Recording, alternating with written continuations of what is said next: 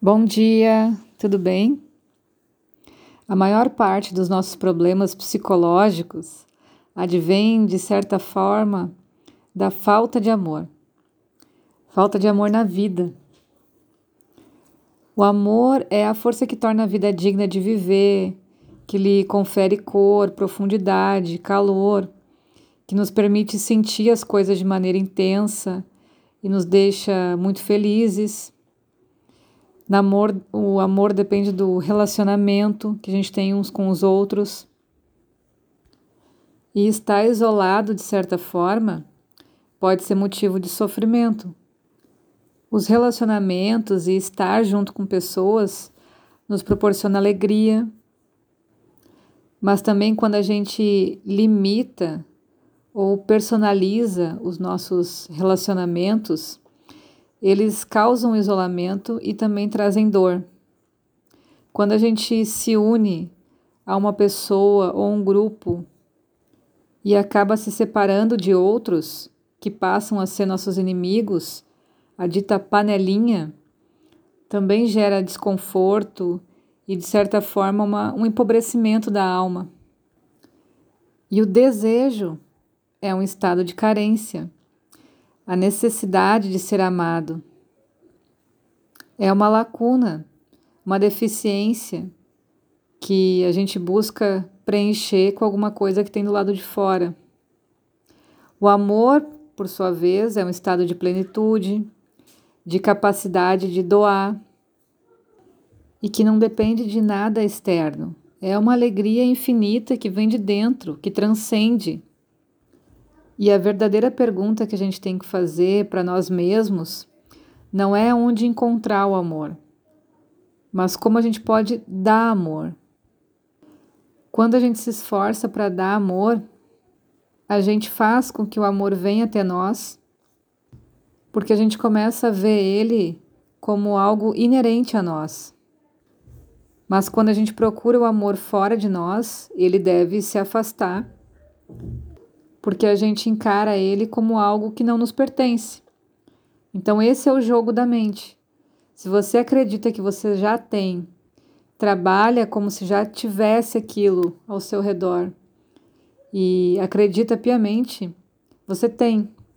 No momento que você precisa buscar algo, buscar a felicidade, buscar o amor, buscar a paz, ela sempre vai estar do lado de fora, porque a tua mente está programada para buscar. Então, quando se busca, sempre vai ter o vazio. Da mesma forma que quando a gente coloca essas emoções, esses sentimentos nas mãos de outra pessoa, a gente gasta muita energia tentando seduzir, tentando impressionar, tentando fazer com que aquela pessoa permaneça ali, porque a nossa visão mental é que o amor, por exemplo, está nas mãos daquela pessoa, a felicidade está nas mãos daquela pessoa.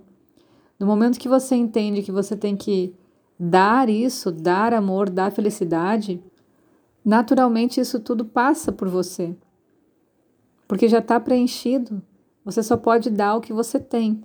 Então você começa a fazer esse movimento de dar alegria, de dar felicidade, de passar essa energia de paz, de tranquilidade, porque você já tem isso. Não está em nada que aconteça. Então, até o próprio isolamento. A gente tem diversas formas de ter contato com as pessoas. Pode ser até mentalmente, pode ser por vídeo, por chamada. As pessoas que têm ao nosso redor, que a gente pode conviver mais próximo. Tudo isso pode ser exercício, pode ser uma forma da gente entender que a gente está completo, está em paz, do jeito que a gente está. Então não, não precisa acontecer nada para que eu volte com o meu estado de felicidade, por querer ver pessoas, querer interagir. Tudo pode ser feito do jeito que você tá. Mesmo que você esteja amanhã nas ruas, esteja confraternizando com várias pessoas, no momento que você coloca essa alegria nas mãos desse grupo de pessoas, Toda vez que não tiver eles, você vai ficar carente, vai sentir falta. Então percebe como o mecanismo da mente funciona. É preciso estar tá bem, estar tá feliz, estar tá em paz, saber se divertir, saber fazer as coisas sozinho ou com poucas pessoas, porque isso não depende dos outros. Isso depende só de como você enxerga isso dentro de você.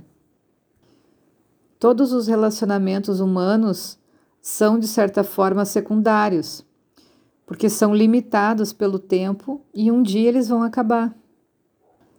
Eles só se tornam relacionamentos de importância quando a gente aprende a ver Deus dentro do outro. Então a gente se liga com uma energia muito maior, que não depende do corpo físico da pessoa estar tá ali ou não. E a gente se, te, se sente pleno por isso. Nós nascemos sozinhos e morremos sozinhos. Porém, a gente nunca está verdadeiramente só. Por mais que a gente possa morrer num corpo único, em nós existe a consciência de todo o universo. Por isso, silenciar é tão importante para que a gente consiga entrar em contato com esse universo. O verdadeiro relacionamento, ele quer que a gente enxergue o divino nos outros e em toda a vida. É o que a gente chama de sagrado. Tudo é sagrado.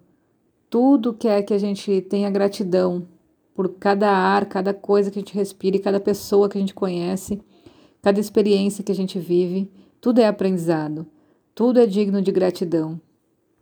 E aí volta para esse assunto de que a falta de devoção é a raiz de todos os problemas psicológicos. Por outro lado, uma pessoa que sabe ter devoção, sabe ter gratidão pela vida, enxerga o sagrado em cada coisa, não tem problemas psicológicos. Porque essa parte divina nunca está ausente nunca está longe da pessoa. O egoísmo, que é a falta de devoção, também é a procura do amor do lado de fora.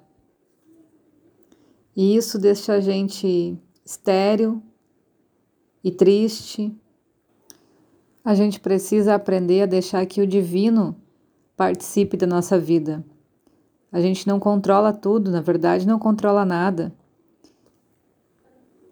não controla nem como o nosso corpo funciona, como o tempo se movimenta, nem como acontece essa ordem maravilhosa do universo. Se não houvesse um comando superior, a gente não conseguiria nem respirar. Então relaxa, entrega na mão dessa energia divina todo o amor e toda a gratidão, deixa que os problemas vão se endireitando, faz o melhor que você pode pelo teu comportamento, pela tua educação física, mental, emocional. Seja um bom aparelho ser humano de manifestação desse espírito e esse contato com o divino, ele acontece nesse chita, nesse coração, deixando com que esse amor mais profundo pela energia pelo universo, pelas coisas, pelos seres humanos, possa brotar sem se preocupar. A entrega é o modo mais rápido de transcender todos os nossos problemas. Mas não significa se entregar a uma pessoa ou a uma crença.